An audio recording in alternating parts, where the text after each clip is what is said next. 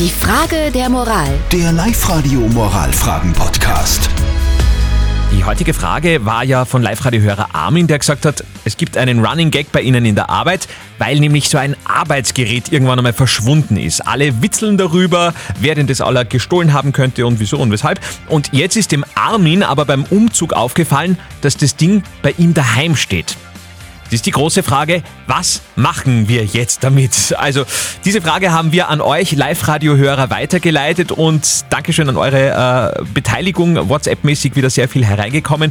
Der Großteil der Live-Radio-Hörer ist sich da sehr, sehr einig. Also ungefähr 80 Prozent denken so wie Thomas, der uns über WhatsApp geschrieben hat. Thomas sagt, das ist voll okay, dass du das behältst, würde ich genauso machen, einfach nicht mehr drüber reden, Sache erledigt. Andererseits gibt es dann auch noch Menschen wie die Petra, die geschrieben hat, das finde ich sehr spannend, nimm es bitte unauffällig mit in die Arbeit und stell es an einen Platz, wo es wer anderer zufällig finden kann. Das ist auch ein guter Ansatz, finde ich.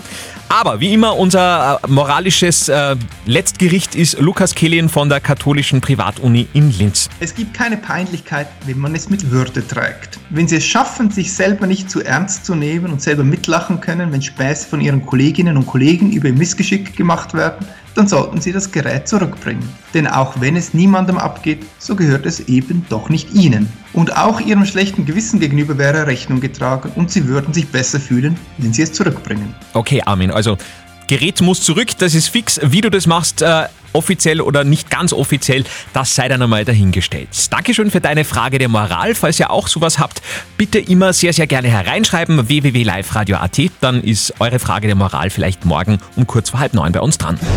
Die Frage der Moral. Der Live-Radio Moralfragen-Podcast.